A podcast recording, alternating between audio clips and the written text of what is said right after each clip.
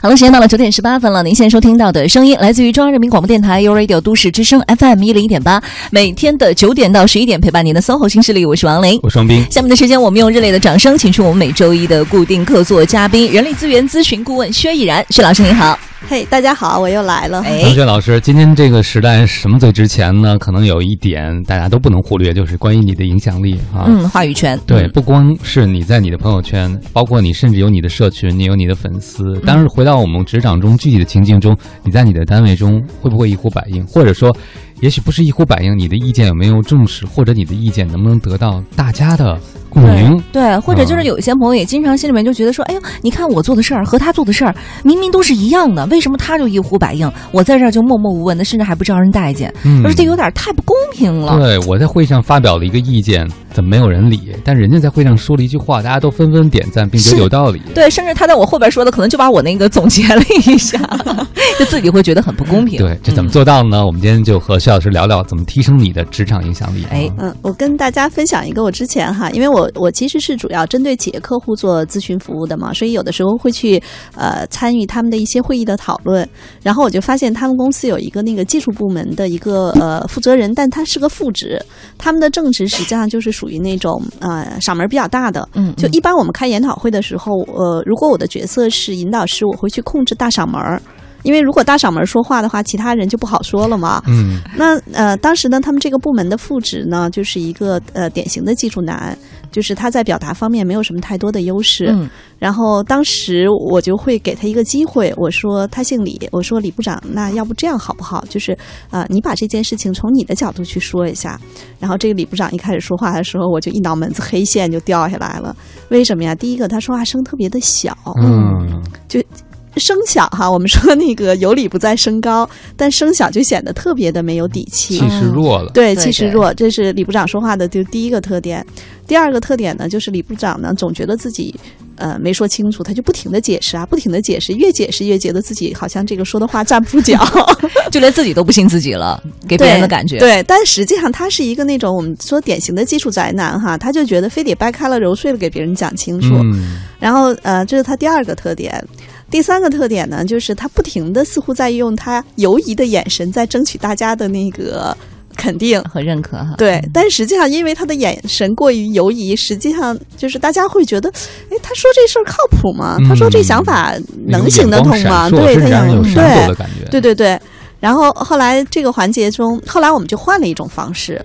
就是我们在这个研讨会中，呃，因为前先开始实际上是一个预热的环节，到后面讨论具体事情的时候，我的角色就变成了引导师，我要保保证去引导大家，最终对于这个项目能够讨论出来一些比较有价值的，并且能实施的一些行动方案。嗯，那我们就会用我们在行动学习中经常用到的一些呃小的策略和工具，就是让大家用一些书写的方式。嗯，来把自己的观点写出来。哎，这个时候你就发现，呃，李部长呢，就是我们比如说这件事情，只让他写三个观点，或者三个关键词，或者说你写具体的方案，一二三。这时候你发现技术男他的优势就呈现出来了，就他其实还是很呃很结构化的，也很理性的，他的很多的建议和想法其实是非常一针见血的。但是如果你要是让他去说，哇，那就是刚才我说的那种场景。呃，事后呢，我也跟李部长聊了聊，我说。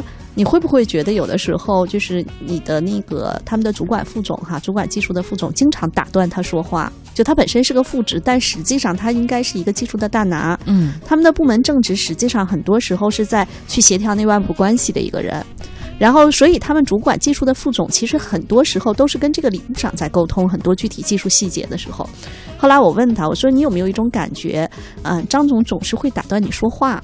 他说对呀，他说我其实也挺痛苦的。他说：“我我觉得我的意思还没有说完，张总就就把这事儿给这么定了。然后我说：但你没想没想过，就是呃，就是你们的主管副总实际上是特别忙的，他不仅仅管技术，他还管产品嘛，他时间是很有限的。那你当你啰啰嗦嗦跟他说那么多的时候，他已经毫无耐心了，嗯，因为五分钟之后他就要去开会，所以实际上。”你用你的啰嗦已经让他非常没有耐心的时候，他就没有耐心去听你把事情说完。嗯，我说如果我只给你三分钟，让你用三句话把这个事情说清楚，你说得清吗？他想了想说也能。对我说那好吧，以后你每次去跟你的那个呃张总汇报工作的时候，你就告诉自己，我先打一个副稿，就用三句话把事儿说清楚。嗯。后来大概是两个多月之后，我又见到他了，然后他还跟我说：“他说，哎，薛老师，你说这方法，我觉得还挺有用的。他说，连我太太都说我说话不那么啰嗦，言简意赅，是吧？呃，对。所以其实我刚才讲了一个特别具体的例子，大家可能也就能够理解哈。就是有的时候我们觉得自己好像别人没有耐心听我们把话说完，或者觉得我们自己为什么在职场中没有竞争，呃，没有影响力。其实很重要的一个点，其实是跟表达有关。就是如果你的表达不能够非常。就是我们说，嗯，有一个什么概念呢？就是你是不是能用几句话特别简单的就打透？嗯嗯，就穿墙的那种对，穿墙的感觉，说到对方心里去。对。所以其实这里头其实际上是可以训练的。当然，我们刚才仅仅是从影响力的角度讲了一个，说你肚子里有货，但是你不太会往外倒的时候，我们说你要有这种穿墙的影响力。但实际上，在职场中要想提提升影响力，其实是你肚子里真的要有货。嗯嗯，您刚才讲到了这个总结成三句话这件事，我有个朋友啊，他呢是做这个销售的。他每次登门拜访都跟别人说能不能给我三分钟？嗯，他并不是像很多人说给我三分钟就等于是把三分钟扯成三十分钟啊，他就在家里苦练怎么如果只有三分钟的话，把自己想说的那个产品的那些介绍啊、优点那一大堆东西，嗯，在三分钟内真的能够说清楚。嗯，我们其实还有一种方法，我们说当我说我你给我三分钟的时候，我并不是要把所有东西说清楚，其实我是要勾引你对我感兴趣，让你主动把。三分钟变成三十分钟。对，然后实际上，当我呃，比如说，我们经常有的时候会会说，比如说，我跟汪老师说说，哎，汪老师，你知道吗？哒哒哒哒哒哒哒。当我其实说，汪老师，你知道吗？实际上已经在勾引你的兴趣，就你对这件事情，你就突然会觉得啊，有一件什么事情你知道吗？你就开始听。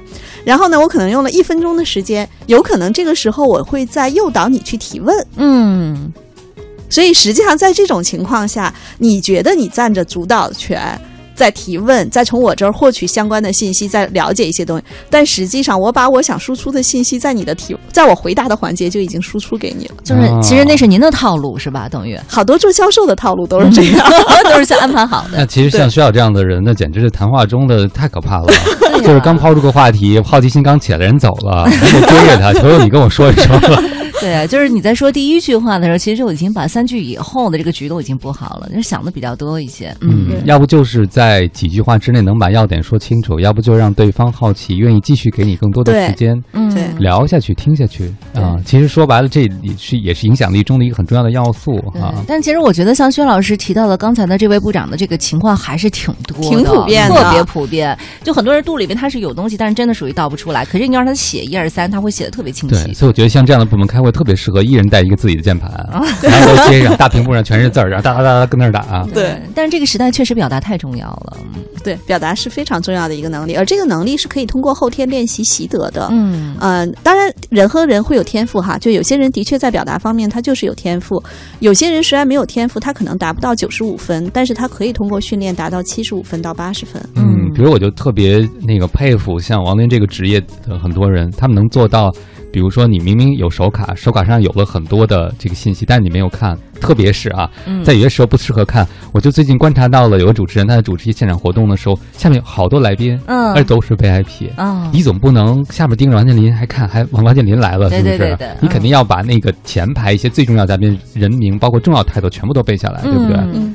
他真的都能背下来，是不是？对，真的都能，大部分都是能背下来。你是怎么背下来的？那那还能怎么背下来？那就是背下来，就是背下来，怎么办呀？那就是一遍一遍的去背嘛。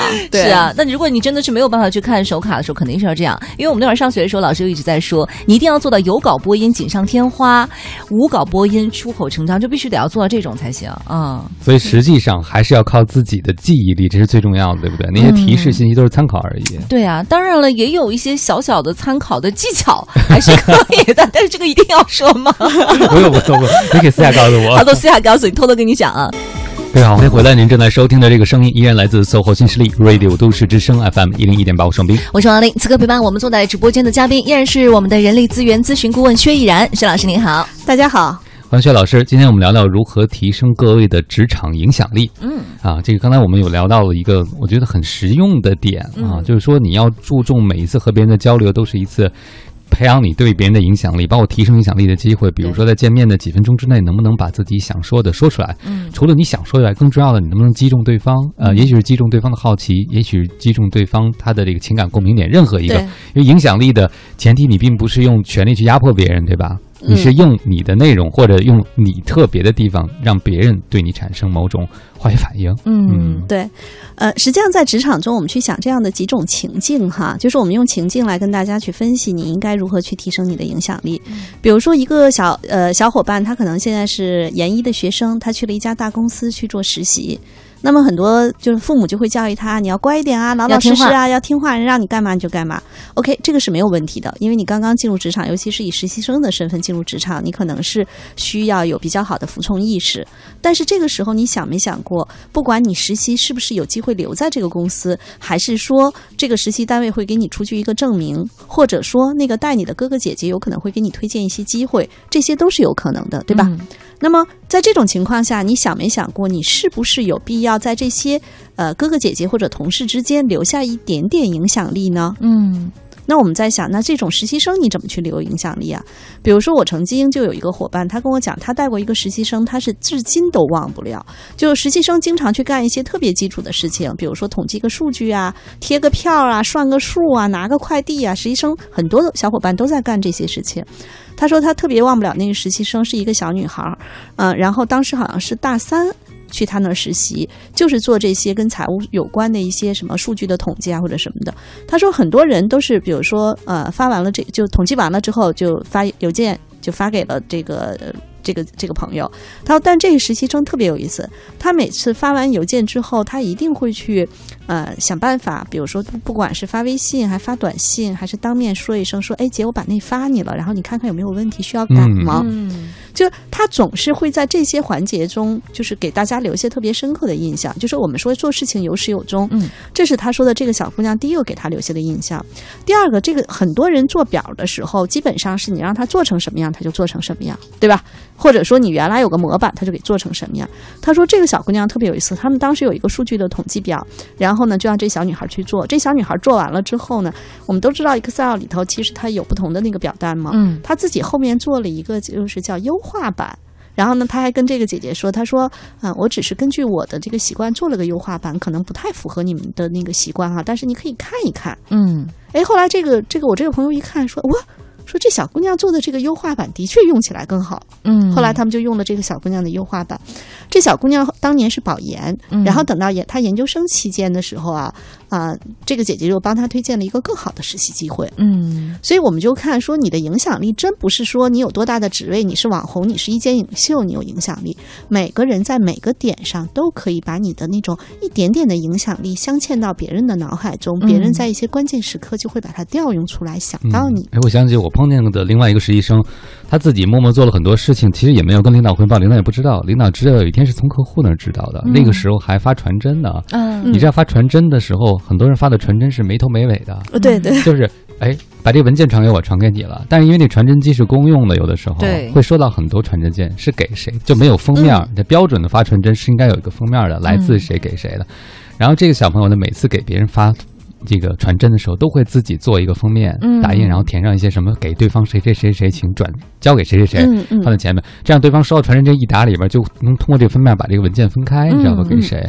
那其实他做完了，只有收件人才知道他公司里人是不会知道的。直到有一天客户嗯跟他说：“哎，你们经常给我发传真，那个小姑娘真的挺挺贴心的，每次都帮我给我发来的是加个封面的，很多人都不这样干。嗯然后这个领导就才知道这个姑娘这么心细嗯啊。当然后边职场他有很多机会，不是在这个领导这儿，但是他这个人素质，呃，对，其实是这样的，我们在每一个跟别人，不管是跟客户、跟同事、跟领导的每一个接触点。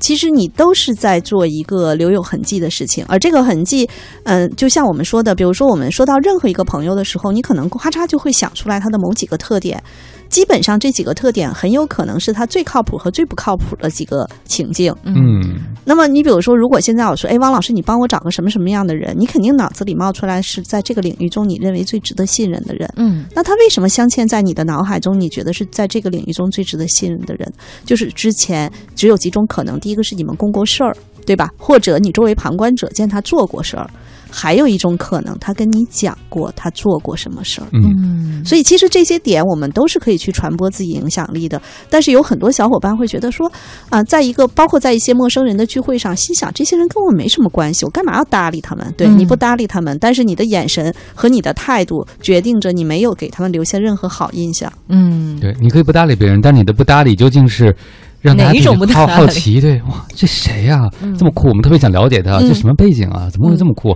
还有另外一种，这谁呀、这么没礼貌不搭理谁不 搭理他，对呀装什么素质装啊？对，这个和和你的底蕴有关系啊。对，所以很多时候，我有的时候会去想说，呃，我们在跟每一个人、每一件事情的接触的点的时候，如果你有意识的去想说，我真是要把自己更真善美的一面哈，好鸡汤啊，真善美的一面留给大家的时候，很有可能慢慢的你的影响力就是在这样的点滴积累的。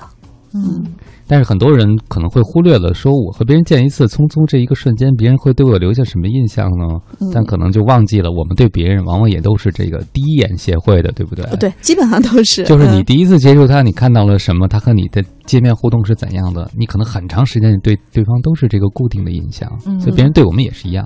对，所以很多就是初入职场的小朋友会觉得说，我只要像算盘珠子一样，领导拨我一下，嗯我动一下；拨我一下，我动一下，不就行了吗？就是他们会觉得说，我没有必要说给领导留下太多的这种标签化的东西，只要我好好的听话，嗯我以后总有一天会怎么怎么怎么样的。对我们坚信是金子会发光，但是你不知道，就是现在这个叫眼球经济的情况下，嗯，注意力已经被严重的剥夺了。你那金子如果放在角落里头，你只能自己照亮自己了。嗯，而且万一沾了灰呢，就更发不了光了。